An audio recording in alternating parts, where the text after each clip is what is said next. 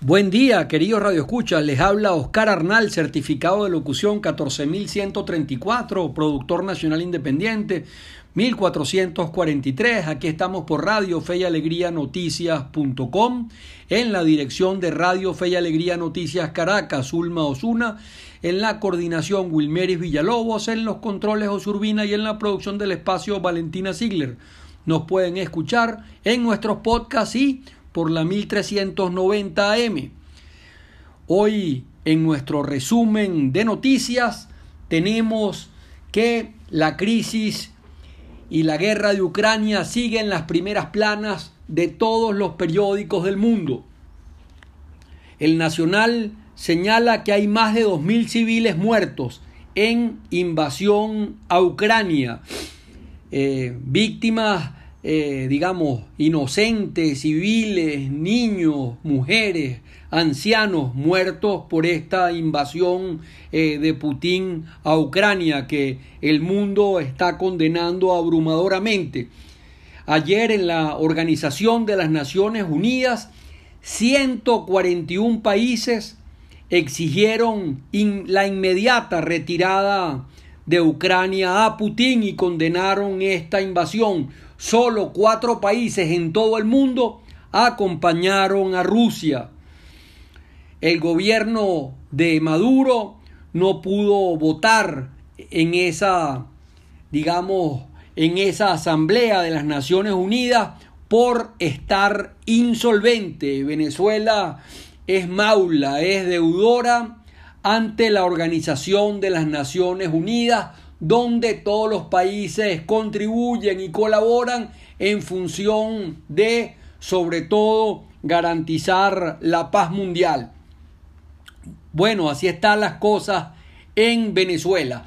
Eso a pesar de que Venezuela es considerada todavía una nación de ingresos medios por la por el petróleo y las riquezas naturales que tiene.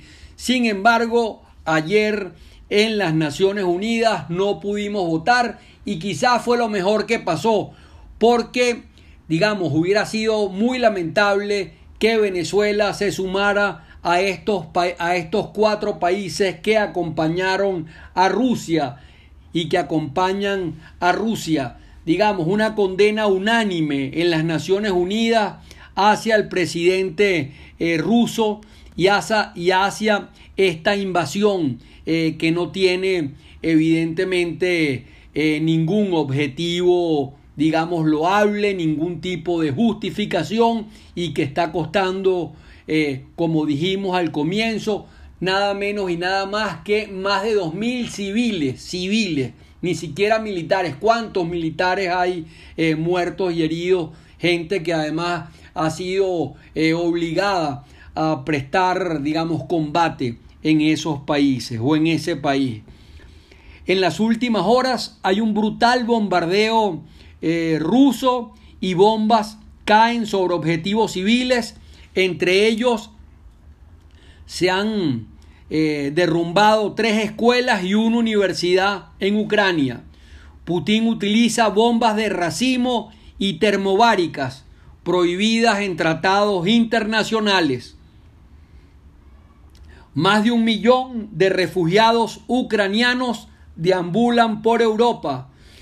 Muy buena, buena parte de ellos han salido por la frontera polaca, pero ahora, digamos, están en todas partes de Europa y yendo a donde tienen familiares y evidentemente se estima que inclusive estas, estas cifras de refugiados puedan llegar a más de 4 millones de ucranianos, gente desesperada saliendo del país ante eh, la barbaridad, la barbaridad, la, la, la, brutalidad de una guerra, digamos, sin ningún tipo de, de sentido, como ya he dicho.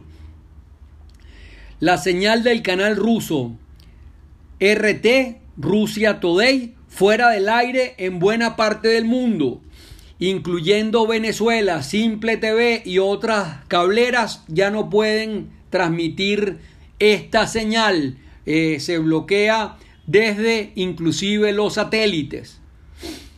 esta noticia es muy interesante, está pasando en los Estados Unidos y en Europa, donde confiscan bienes, activos bancarios, mansiones y grandes yates a los miembros de esa oligarquía eh, rusa, esa oligarquía, digamos, de Putin, gente que ha hecho mucho dinero alrededor del, del presidente ruso y que está haciendo y que está sufriendo también las consecuencias. Algunas informaciones señalan que algunos de estos magnates podrían ser inclusive testaferros del propio Putin. En materia deportiva, la Federación Mundial de Atletismo se suma a lluvia de sanciones deportivas que en este momento caen sobre Putin y sobre Rusia. Protestas contra Putin en Rusia derivan en más de 6.400 detenidos y gobierno impone control total de los medios de comunicación. Entonces las cárceles eh, masivamente llenas de gente que sale a protestar, eh, digamos, las atrocidades de la guerra. En días pasados ya la guerra tiene ocho días.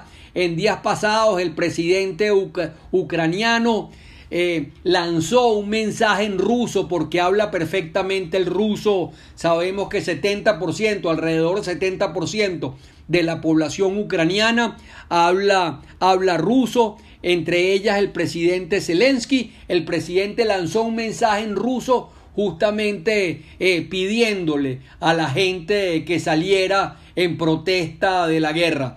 Lo mismo ha hecho Navalny. Eh, recordemos, este preso político fue, fue envenenado, se salvó milagrosamente, fue trasladado entonces a Alemania, pero al regresar a Rusia, fue detenido, fue mandado a un campo, digamos, de estos eh, de Putin preso, pero desde ahí también se ha podido, ha podido emitir un mensaje eh, pidiéndole eh, junto a Zelensky al pueblo ruso que se levante contra digamos, esta guerra sin sentido, esta guerra brutal, esta guerra eh, que ya tiene, digamos, hasta miles de víctimas eh, civiles y, y militares.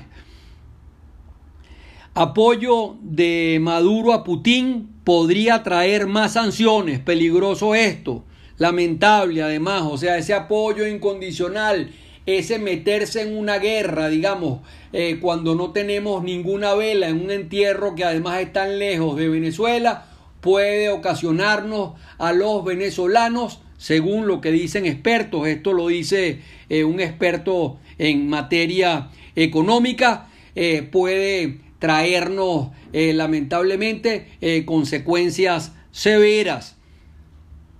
Hoy se reinician las negociaciones, Dios quiera que estas negociaciones, digamos, impongan la paz, a pesar eh, de que ya, digamos, eh, Rusia ha tomado las ciudades de Jergón, bombardea las principales ciudades rusas, eh, las ciudades ucranianas. ojalá que las negociaciones que se reanudan hoy entre Rusia y Ucrania lleguen a feliz término y logren la paralización inmediata de esta masacre y de esta guerra sin sentido. Buena parte de los pagos por venta de petróleo venezolano, atención, esto lo dice Oliveros también, el economista del que hablaba, buena parte de los pagos por venta de petróleo venezolano que pasan por bancos rusos están en problemas, o sea que Venezuela, digamos, eh, eh, no puede aprovechar, sino todo lo contrario, en el buen sentido de la palabra, que el petróleo en este momento esté a 110 dólares por barril, digamos, el petróleo sube a máximos y exportación de petróleo venezolano, lamentablemente, después del saqueo petrolero y, la debacle petrolera venezolana, eh, se estima, está en eh, varios noticieros, se puede revisar en la web, en menos eh, de 500 mil barriles diarios durante este mes. Digamos, cifra igualmente por verificar, pero digamos, en la patilla se habla de 499 mil barriles diarios.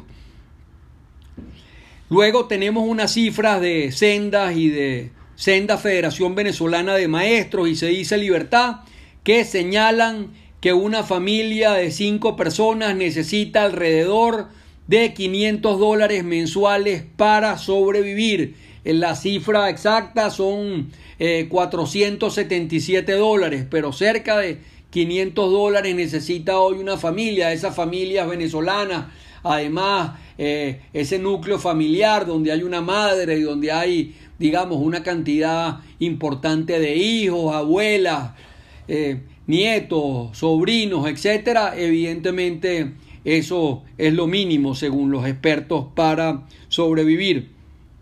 Ayer, bueno, 30 de los 32 magistrados que ocupan hoy el Tribunal Supremo de Justicia se postularon a la reelección, con lo cual, digamos, si esto, eh, si confirman, eh, tendremos un poder judicial totalmente eh, sesgado. Data Análisis también dice que para cambiar a Maduro es vital, eso se interpreta unas declaraciones de ayer de Luis Vicente León, es vital un líder que capitalice el gran descontento nacional que hay contra, contra el gobierno de Maduro. Un día como hoy, Francisco de Miranda enarboló eh, la bandera nacional por primera vez, el precursor, ese que habló de, de la unión de nuestros países hispanoamericanos.